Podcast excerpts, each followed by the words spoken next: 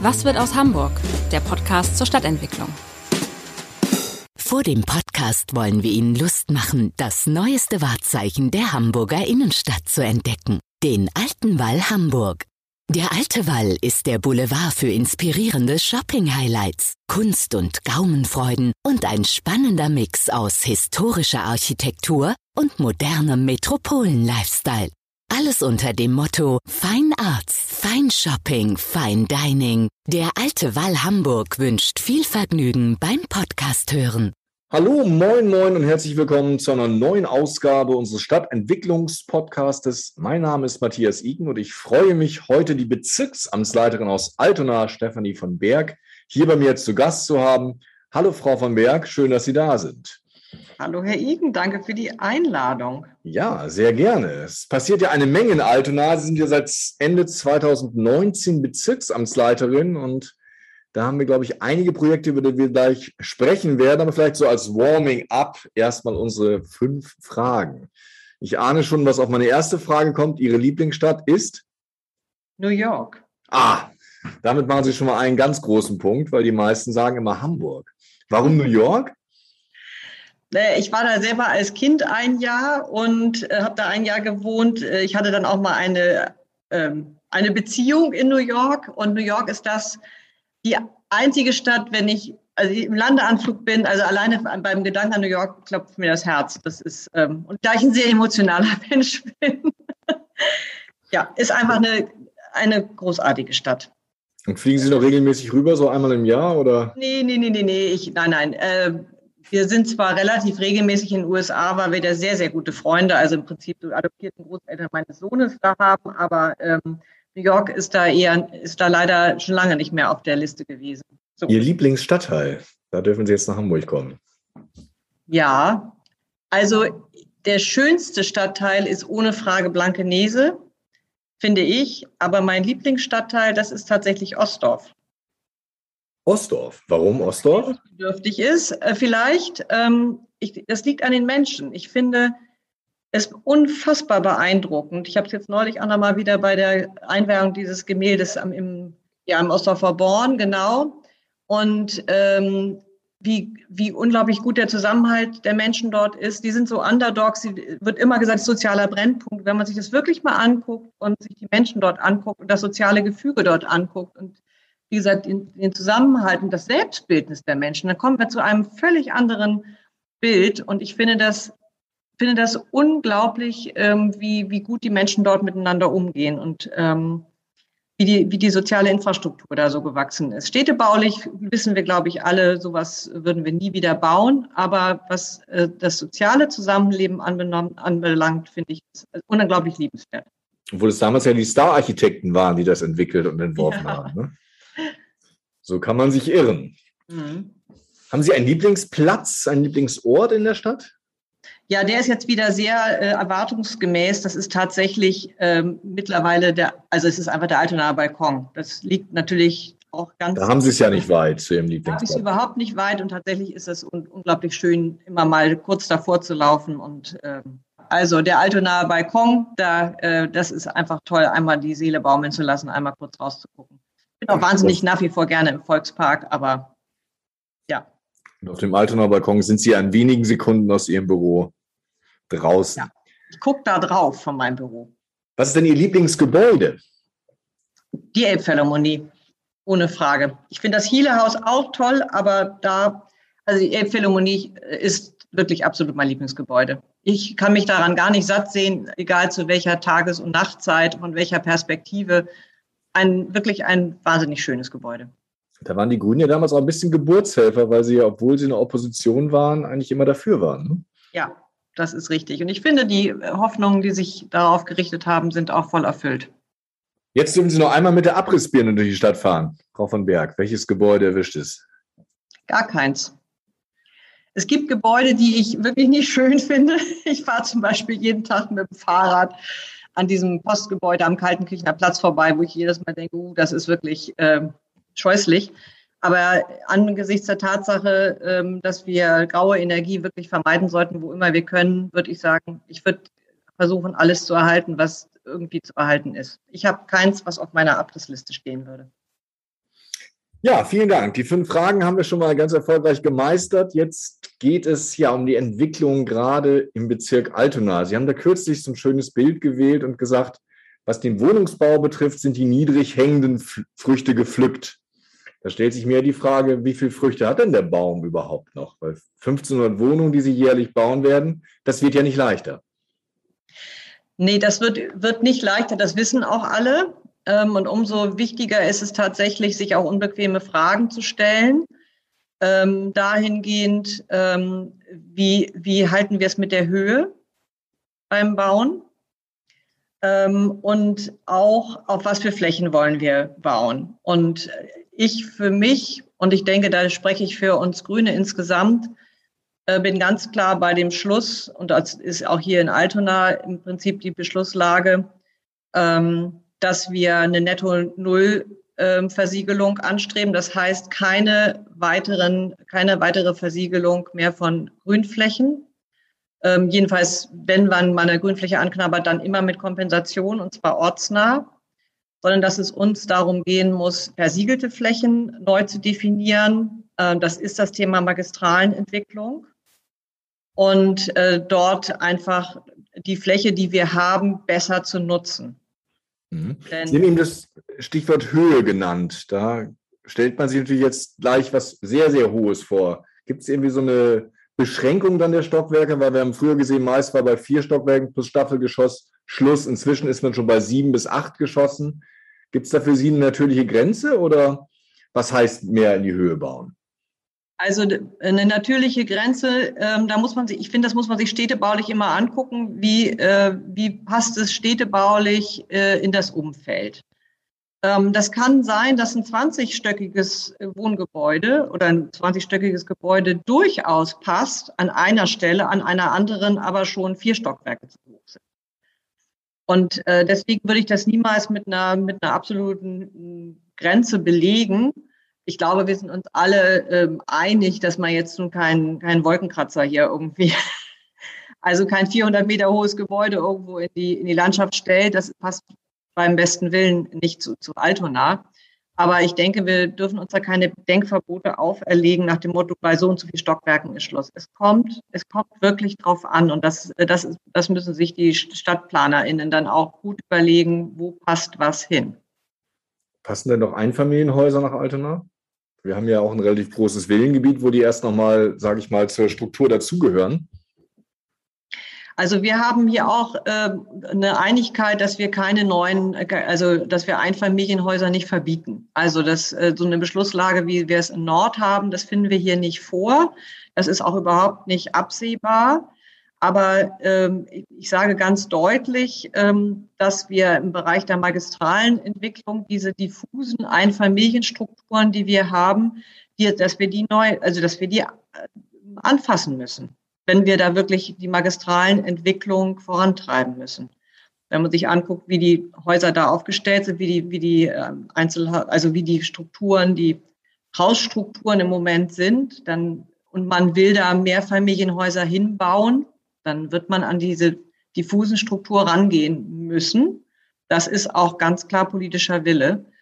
Ähm, das heißt aber, dass man da jetzt mit der Zeit einfach Stück für Stück gucken muss, wie man an diese Grundstücke dann auch rankommt. Aber verbieten werden wir nichts und enteignen werden wir auch nicht. Mhm. Vielleicht nochmal konkret zu den Magistralen. Das sind ja die großen Ein- und Ausfallstraßen, wo wir auf Tankstellen, Schnellrestaurants und Wellblechhallen finden, Auto, wäschen, soll man da mittelfristig die, die Potenziale heben und die Wohnungen bauen, die uns fehlen? Also wenn wir uns Altona angucken, Sie haben vorhin gesagt, es wird immer schwieriger, mit den die 1500 Wohneinheiten auch hinzubekommen pro Jahr. Wenn wir uns Altona angucken, sind da tatsächlich die größten Wohnungsbaupotenziale, die wir haben. Größere freie Flächen haben wir nicht. Die Konversionsflächen sind auch aufgebraucht. Ähm, das heißt, wir müssen an die Magistralen ran. Da liegen ungefähr, also alleine so, was wir uns als Lupenräume betrachtet haben, etwa 9000 Wohneinheiten. Das ist eine ganze Menge. Und, das wären sechs äh, Jahre schon mal wieder die Zielmarke erfüllt. Genau. So, wenn, wenn das für ewig so bleibt, das weiß ja nun auch keiner, wie sich, wie wir uns, wie wir uns das hier politisch nach wie vor äh, über die Jahre vorstellen. äh, wir versuchen natürlich einfach alles in unserer Macht stehende, so viele Wohnungen wie möglich zu bauen, weil das ein, wie ein wichtiges, ein wichtiges Instrument ist für bezahlbaren Wohnraum. Und nochmal zu den Magistralen. Es ist wirklich, also mir liegt oder uns liegt hier viel daran, zwischen magistralen Bebauung und magistralen Entwicklung zu unterscheiden. Wir reden immer von magistralen Entwicklung, weil wir die, uns die gesamte Magistrale inklusive des Verkehrsraums angucken. Das eine ist, wie gestaltet man die Seiten und also die Bebauung, aber auch natürlich Schaffung von Parks. Wir brauchen die tiefen Räume, tiefe Parkräume, um damit wirklich auch äh, sich Menschen, auch, auch Menschen Raum haben, man nicht dann nur an Häuserzeilen vorbeigeht. Ähm, wir müssen dann aber, wenn wir bauen, dann müssen wir tatsächlich auch den Lärmschutz schaffen, weil die Leute nach hinten raus dann natürlich leise Räume haben. Das, auch das ist ja lebenswerter Wohnraum. Und was den öffentlichen Raum anbelangt, dann brauchen, das ist ja gerade jetzt ähm, die Diskussion, wo wir im Diskurs sind mit der, äh, mit der äh, Verkehrsbehörde, wie muss der eigentlich aussehen, wie muss der aufgeteilt werden, dass man noch genug Aufenthaltsraum hat, Platz für Fahrräder, Platz natürlich auch für Autos, die müssen aber Platz abgeben. Wir brauchen dringend Platz für Grün, auch als Lärmschutz, aber auch gegen Feinstaub und dergleichen mehr. Und auch für Busse auf den Magistralen, wo es keine schienengebundene Anbindung für die Stadtteile gibt. Wo geht's los? Mit welcher Magistrale? Das werden wir ja sehen. Also wir gucken jetzt im Moment uns ja die sogenannte Strebalu an. Ne? das ist ein Punkt. Ähm, Söldorfer Landstraße natürlich auch. Die sind aber unterschiedlich, weil die Söldorfer Landstraße nicht zwingend eine eigene Busspur braucht, während die Strebalu während fe wegen fehlender Busanbindung, äh, Schienenanbindung, dringend die Busanbindung braucht und damit der Bus zügig durchkommt, die Science City Hamburg-Bahnfeld ja auch irgendwann perspektivisch kommt, brauchen wir da auf jeden Fall richtig staufrei, müssen die Busse da durchfahren können. Nun ist ja Ihr Stadtteil mit, mit 78 Quadratkilometern Fläche eher ein kleiner Bezirk, muss aber mit 1500 Wohnungen ein relativ großes Bat, einen großen Batzen der 10.000 Wohnungen schaffen. Werden Sie eigentlich da ein bisschen ungerecht behandelt? Ja, also wenn das jetzt nach wie vor wirklich in Stein gemeißelt wäre und wir jedes, jedes Jahr das erreichen müssten, würde ich einfach sagen, das sind unerreichbare Ziele. Ähm, Sie werden mit Sicherheit mitbekommen haben, dass es darüber auch einen kleinen Diskurs gab. Äh, wir haben ich habe sogar gehört, da hätte es eine kleine Strahlerei gegeben. Nein, aber das ist, das ist nicht wahr. Also das ist auch nicht der Stil von Herrn Tschentscher, das muss ich deutlich verneinen. Ähm, es, ich hatte mich auch gewundert, ja. Ja, nein, da, das muss ich sagen. Es, ähm, ich finde, er ist da ja auch wirklich in der Verantwortung. Diese Verantwortung nimmt er auch an, dass die Wohneinheiten auch genehmigt werden, die Zahl der, der versprochenen Wohneinheiten. Wir alle müssen äh, da auch gut mit, mit dran arbeiten. Letztes Jahr hat Altona die Ziele nicht erreicht. Darüber gab es einen, äh, einen, einen Fachdiskurs, würde ich jetzt mal sagen. Ich finde, wir haben jetzt eine sehr gute Lösung gefunden. Einfach äh, den Vertrag für Hamburg werde ich auch unterschreiben. Ähm, und weil wir eine sogenannte Solidaritätsklausel eingepreist haben. Das heißt, wenn ein Bezirk das mal ein Jahr nicht schafft, dann springen, versuchen andere Bezirke einzuspringen. Weil jeder erfüllt mal über und mal unter und dann gleicht sich das miteinander aus. Dieses Jahr schaffen wir, wenn alles so glatt geht, wie wir uns das äh, hoffen, wir tun alles dafür, dass es auch klappt. Schaffen wir die 1500? Wie das nächstes Jahr aussieht, das weiß man nicht. Wir können ja auch nur das genehmigen, ähm, was auch als Antrag vorliegt. Das darf man ja nicht vergessen. Es gibt auch Bezirke, wo einfach auf einmal keine Bauanträge vorliegen. Was sollen die dann genehmigen? Mhm. Mhm. Sie haben ja auch eine äh, sage ich mal, Problembaustelle bei sich im Bezirk, da wo eigentlich schon die ersten Mieter hätten einziehen sollen, aber noch nicht mal irgendwie ein bisschen Sand bewegt worden ist, nämlich das Holstenareal. Ärgert Sie eigentlich, äh, dass das nicht damals von der Stadt gekauft und dann entwickelt worden ist? Das kann ich klar bejahen. Das hätte man damals, hätte damals unbedingt das Vorkaufsrecht ziehen müssen. Ich glaube, das ist uns allen hier in der Stadt, die in Verantwortung sind, eine große Lehre, zu sagen, wenn man so ein tolles, großes Grundstück hat, das Vorkaufsrecht zu ziehen und selber den, äh, das, was daraus entstehen soll, auch zu steuern. Nun haben wir als Bezirksamt das vorgefunden, was wir hatten. Wir hatten, haben wechselnde Verhandlungspartner gehabt, äh, immer wieder über Share Deals, Verkäufe. Das war für uns wirklich schwierig. Ich muss aber sagen, und das sage ich wirklich voller Stolz und auch nicht, weil ich, weil ich Politikerin bin und irgendwelche Bubbles verkaufen möchte. Ich finde, wir haben mit dem jetzt vorliegenden städtebaulichen Vertrag wirklich alles, das Maximum rausverhandelt, was wir rausverhandeln konnten. Und ich kann da ganz gut dran aufzeigen, was so unsere Linie ist und auch meine persönliche Linie für die Stadt der Zukunft. Also dieses Thema bezahlbarer Wohnraum in, in lebenswerter Umgebung. Bezahlbar geht so beim Holstenareal, das sage ich, sage ich in aller Offenheit auch. Bezahlbar für wen, fragt man sich dann immer und wie viele bezahlbare Wohnungen schaffen. Das sind ja so Preise von 18 Euro den Quadratmeter inzwischen in dem Mietwohnungsgespräch. Ne? Genau, das ist ähm, da, also da war auch nicht mehr, nicht mehr drin. Wir haben diesen, den klassischen Drittelmix, der war auch schon im LOI, den ich dann ja vorgefunden habe als Bezirksableiterin, der war der hinterlegt. Ähm, aber dann die anderen zwei Drittel waren halt freies Spiel der Märkte.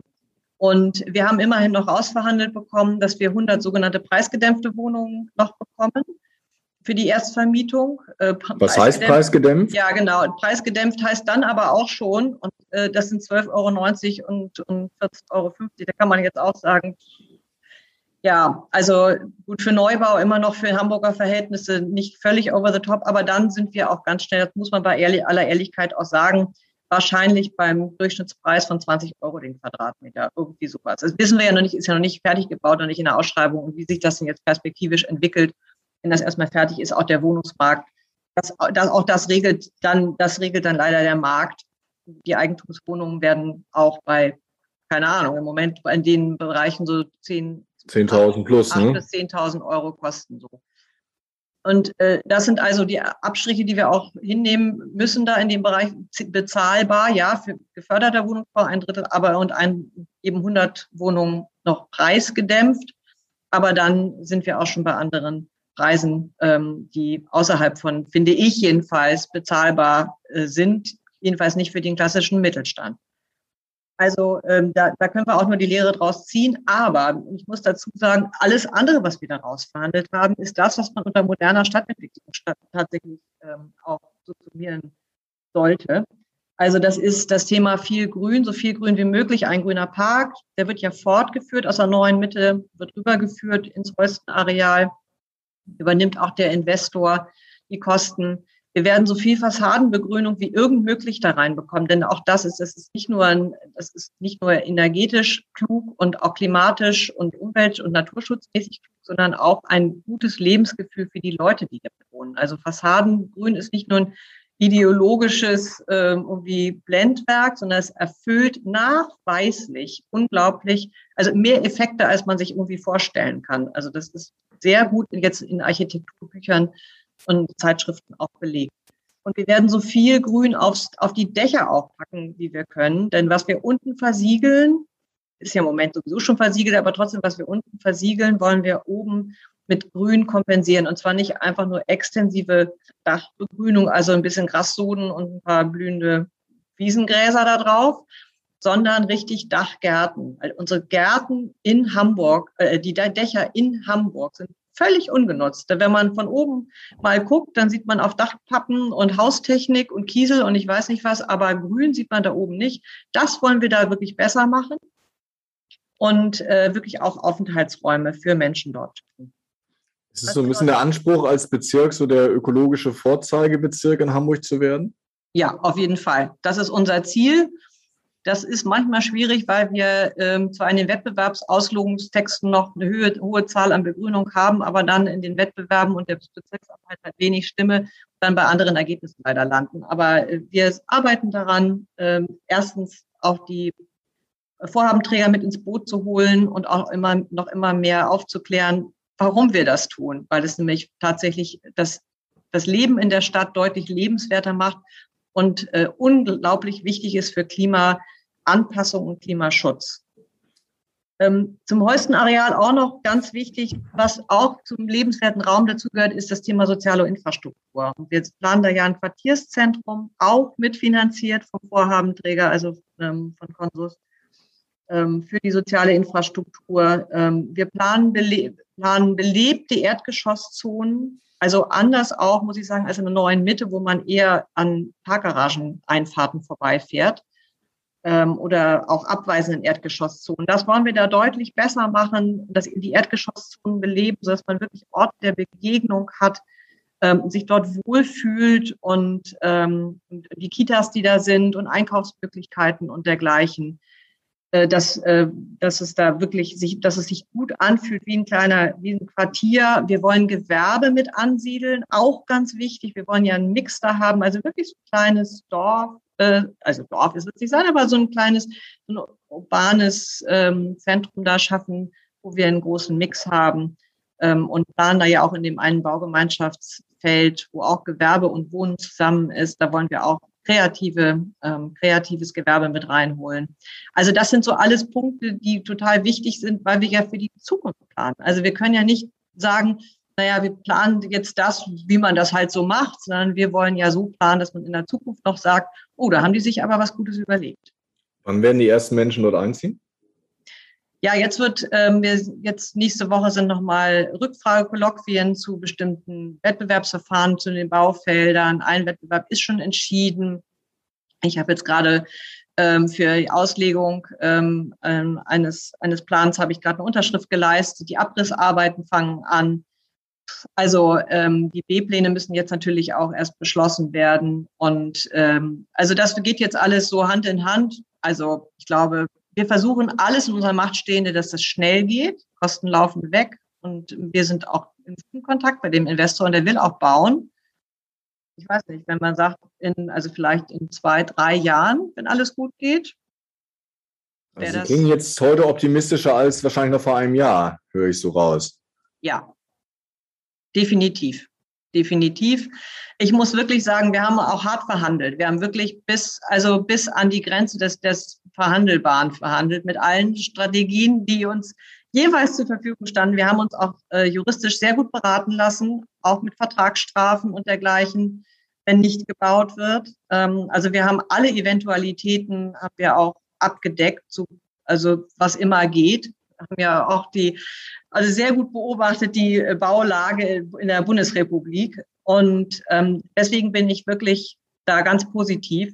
Wir haben auch das Thema zum Beispiel, das habe ich ganz vergessen eben zu erwähnen, das Thema Mobilität, autoarmes Quartier, auch das haben wir mit raus behandelt. Also ich glaube, wenn das, also ich bin mir sicher, wenn das alles so realisiert wird, wie wir das im städtebaulichen Vertrag geschrieben haben, wie die Gespräche im Moment laufen, ähm, immer wieder wird rückversichert, wir bauen auch, dann wird das ein wirklich gutes Quartier, immer gemessen daran, äh, was wir damals vorgefunden haben, nämlich ein Investor im freien Spiel der Märkte.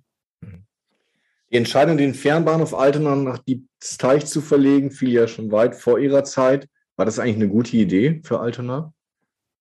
Ja, ich stehe voll hinter dieser Entscheidung. Ich weiß, dass sie nicht unumstritten ist, ähm, aber ähm, ich habe das schon als Bürgerschaftsabgeordnete ja verfolgt und dann weiterverfolgt und habe es jetzt in einer anderen Rolle. Ähm, muss ich das mit, mit verantworten, mittragen ähm, und ich stehe da voll hinter. Ich glaube, dass es für den, für das, für den Bahnverkehr ein echtes Plus bedeuten wird. Und ähm, ich glaube auch für das ganze, ganze Quartier Diebsteich mit dem Rahmenplan Diebsteich, der sich ja Stück für Stück entwickelt, das wird ein tolles neues Quartier werden, sehr äh, unterschiedlich auch. Wir kriegen dann da ja auch die Musikhalle hin und dergleichen mehr. Also, was noch? Was ist an ähm, dergleichen mehr? Musikhalle? Was? Ja, Sportanlage. Altona 93, genau. Ähm, und das heißt, wir haben ein Hotel kommt dann auch noch dahin. Das muss man dann auch haben, wenn man wenn man so plant. Ähm, aber insgesamt, also wird dann was für, für und, und Kultur unten an der, an der Paketpost, an der ehemaligen Kultur, Paketpost wird ja diese Kulturmaschine entstehen. Das ist auch nochmal ein Ort für andere Kultur, die wir hier dringend, also auch Film, Film und dergleichen mehr, was wir hier dringend in, also doch das Filmstudio, von dem äh, diskutiert wurde? Das ist ja noch nicht in trockenen Tüchern, da laufen ja noch die Verhandlungen. Ähm, da gibt es ja viele, die da gerne in die Paketpost reingehen wollen. Wir haben auch Theater, die Landeplätze noch suchen. Aber ich glaube, das ist ein toller Ort sein, um tatsächlich der Kultur ein anregendes Miteinander auch zu ermöglichen. Und Altona ist ja tatsächlich sehr stark kulturell geprägt. Das merkt man immer. Also das ist so damit das Herz von Altona, diese ganze Kulturszene. Von daher finde ich das super und auch, dass der Sport da viel Platz findet, der auch viel Beachtung ähm, finden muss. Der hat da auch, kriegt da auch viel Fläche, auch sehr variantenreich, finde ich. Es wird ja, die Memelandallee wird ja, also wird ja keine Autostraße mehr. Auch da wird man äh, neue Aufenthaltsmöglichkeiten für die Menschen haben. Und das Gute ist auch noch, dass wir durch die soziale Verhaltens äh, Erhaltensverordnung, die da, Verhaltensordnung ist auch schön, soziale Erhaltensverordnung, die da drüber liegt, wir auch nicht befürchten müssen, dass die Mietpreise durch die Decke gehen. Ähm, das ist dadurch auch verhindert. Also ich finde, dass wir insgesamt dazu einer sehr klugen Lösung gekommen sind mit dem Rahmenplan Diebsteich. Vielleicht eine kluge Lösung für den äh, quasi für das Thema Stadtentwicklung, nur für die Nutzung der Bahn muss man natürlich sagen, ziehen die Züge aus dem Herzen von Ottensen an den Rande eines Großfriedhofs. Wenn Sie es so formulieren wollen. Derzeit ist es so. Derzeit ist in Diebsteich nun äh, nicht der Bär am Steppen. Das ist richtig, aber deswegen gibt es ja den Rahmenplan Diebsteich und äh, das wird alles mal in, in 20 Jahren komplett anders aussehen. Da wird es nicht mehr am Rande eines, eines Großfriedhofs sein, sondern da wird es äh, direkt, da wird dann das Leben tatsächlich auch das kulturelle Leben poesieren und das Sportleben vor allen Dingen. Und, ähm, und wir brauchen jetzt, und das wird ja, läuft ja auch, wir brauchen natürlich eine gute Lösung für den jetzigen Bahnhof Altona. Ich will nicht verhehlen, dass es für mich jetzt als Bezirksamtsleiterin nicht ganz einfach ist, diesen, diese, diesen Interim jetzt hinzubekommen. Immer wieder werden Sie mit Sicherheit auch lesen, Beschwerden über Vermüllung und Verdreckung und dergleichen mehr. Ähm, das ist tatsächlich nicht so einfach, weil man jetzt nicht sagen kann, man überplant das ganze Ding sofort und äh, macht da was anderes hin, sondern wir gucken, wir wissen ganz genau, da wird sich was verändern und wir müssen jetzt so gut wie möglich versuchen, die, die Situation, wie sie jetzt ist, auch in den Griff zu kriegen. Dafür haben wir den runden Tisch vor einem Jahr gegründet. Also der besteht jetzt fast ein Jahr und wir haben schon weitgehend auch richtig gute Lösungen für die dicken Bretter, die wir da zu bohren haben, haben wir da auch schon ähm, die, schon die ersten Löcher durchgebohrt, nämlich die öffentliche kostenlose Toilette für die Menschen, die sich dort aufhalten. Also auch gerade die Wohnungslosen, die irgendwo hingehen können.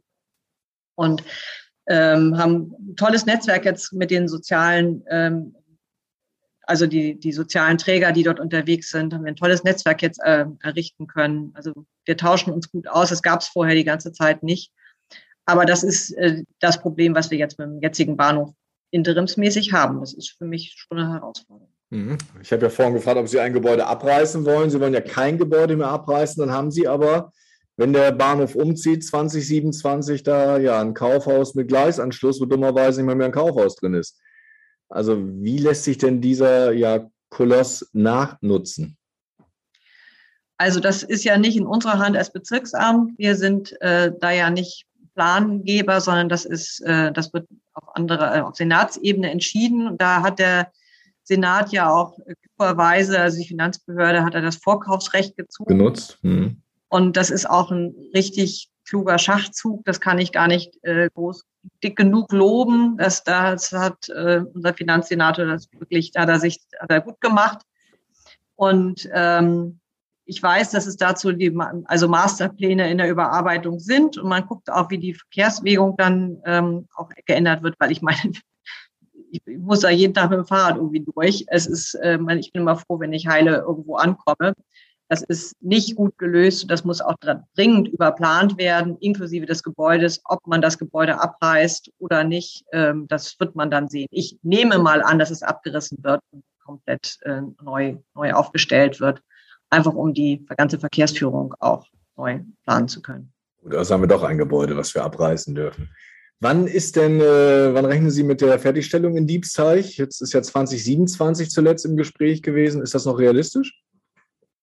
Ich gehe immer noch davon aus, dass es realistisch ist.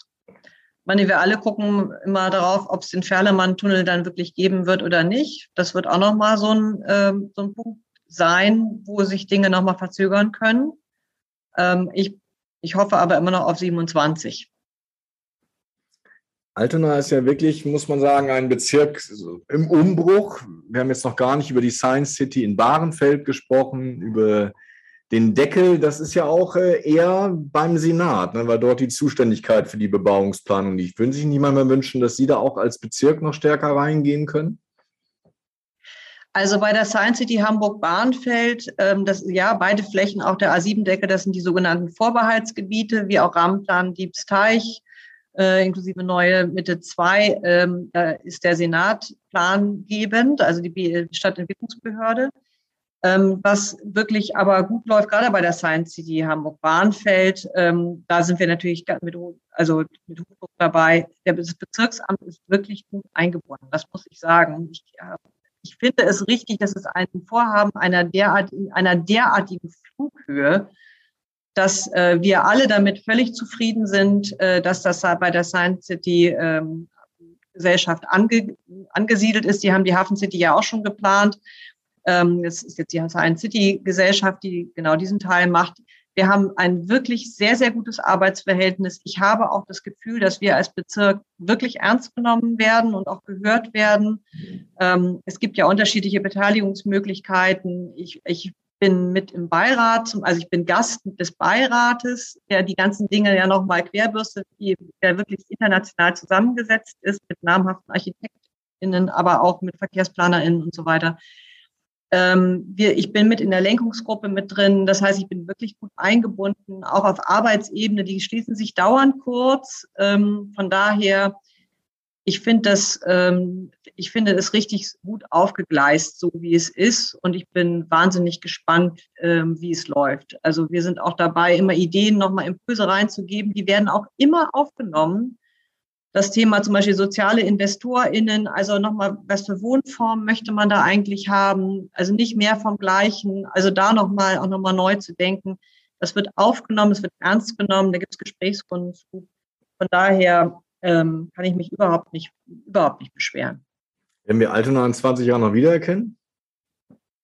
Wiedererkennen mit Sicherheit wir werden Altona mit Sicherheit wiedererkennen. Das hat, ein, hat irgendwie so einen, so einen roten Faden, der sich durch Altona zieht und der wird sich auch in den neu entwickelnden Quartieren, ähm, wird er sich auch wiederfinden. Da bin ich mir ganz sicher, aus ein gewisser Spirit. Ähm, und, äh, aber es wird natürlich, ein, wird, das, das Gesicht wird trotzdem anders sein. Das ist ganz klar, wo die großen Quartiere, die neu entstehen, die prägen, die verändern einen, einen, einen solchen Bezirk natürlich. Aber weite Teile werden ja gar, gar nicht so von diesem Umbau betroffen sein. Also ist ja nicht, also Stadtentwicklung ist immer ja auch Verkehr mitzudenken. Wir werden, ne, das ist ja auch großes Thema, Mobilitätswende, Stadtumbau, auch was Verkehr anbelangt. Aber die großen Linien Altonas werden erhalten bleiben. Da bin ich mir ganz sicher.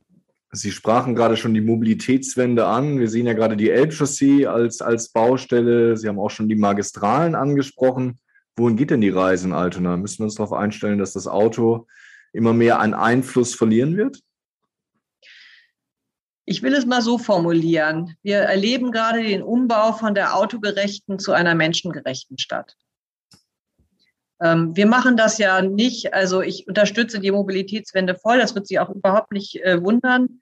Ähm, und zwar nicht, weil ich gegen Autos bin. Ich besitze selber eins sondern weil ich das Gefühl habe, diese Stadt ist nicht für Menschen. Also es ist nicht menschengerecht. Es ist wirklich an so vielen Orten einfach nicht lebenswert, nicht, es hat keine Aufenthaltsqualität, es ist gefährlich, es ist Zum laut, Beispiel? es ist stinkend.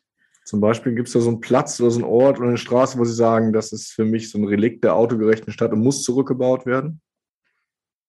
Also ähm, ich finde zum Beispiel Max-Brauer-Allee, ähm, also finde ich furchtbar. Dann auch diese ganze Ecke da um die Sternbrücke rum, ein grauen, wirklich hochgefährlich, grauenvoll.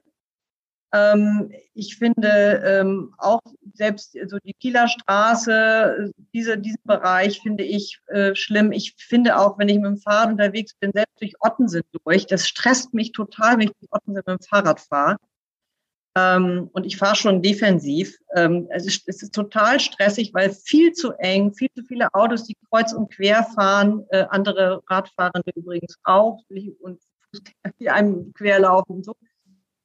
Ähm, und ja, wir werden, wir werden es erleben, dass das Auto, und das ist auch richtig so, weniger Raum erhält.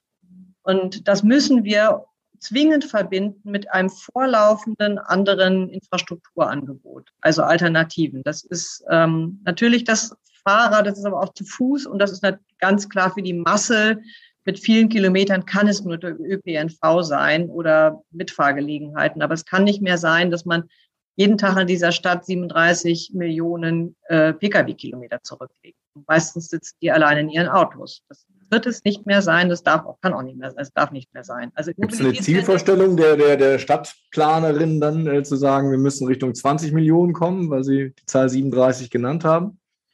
Naja, das äh, finde ich, Halbierung fände ich schon ganz angemessen. Ich glaube, es ist auch realistisch. Ich glaube wirklich, dass es realistisch ist, weil wir ein anderes, anderes ÖPNV-Angebot ja nur wirklich forcieren. Ja, der gesamte Senat tut das.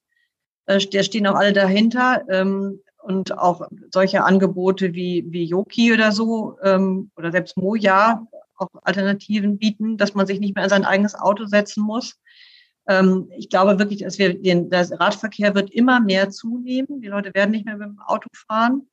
Ähm, und durch die, durch das mobile Arbeiten, durch, durch New Work, ähm, wird, das wird, das wird sich verstetigen. Das merken wir hier auch im Bezirksamt. Die Leute wollen wieder, wollen jetzt wirklich mehr von zu Hause arbeiten, wird, werden einfach weniger Berufsfahrten anfallen für die Berufsgruppen, die, die, für die das natürlich geht.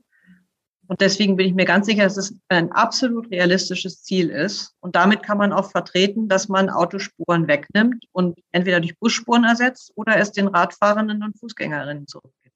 Mhm. Die CDU hatte ja eine ganz gute Idee, fand ich im Wahlkampf mit der Stadtbahn durch Altona. Was halten Sie ja. von den Ideen? Ich bin da, bin da ein großer Fan der Stadtbahn.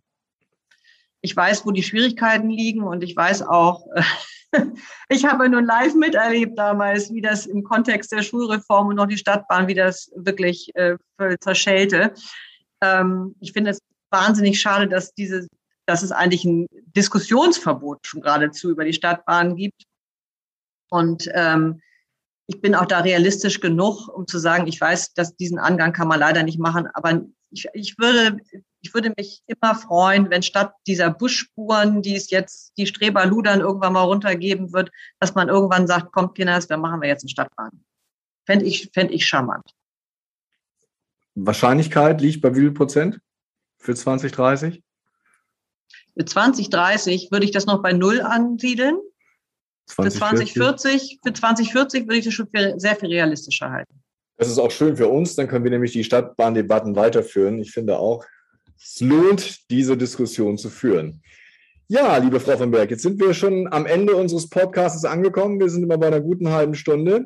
Ich bedanke mich für die, ja, für die Zeit, die Sie sich genommen haben und an die Zuhörerinnen und Zuhörer die Bitte schalten Sie nächstes Mal wieder ein. Weitere Podcasts vom Hamburger Abendblatt finden Sie auf abendblatt.de slash podcast.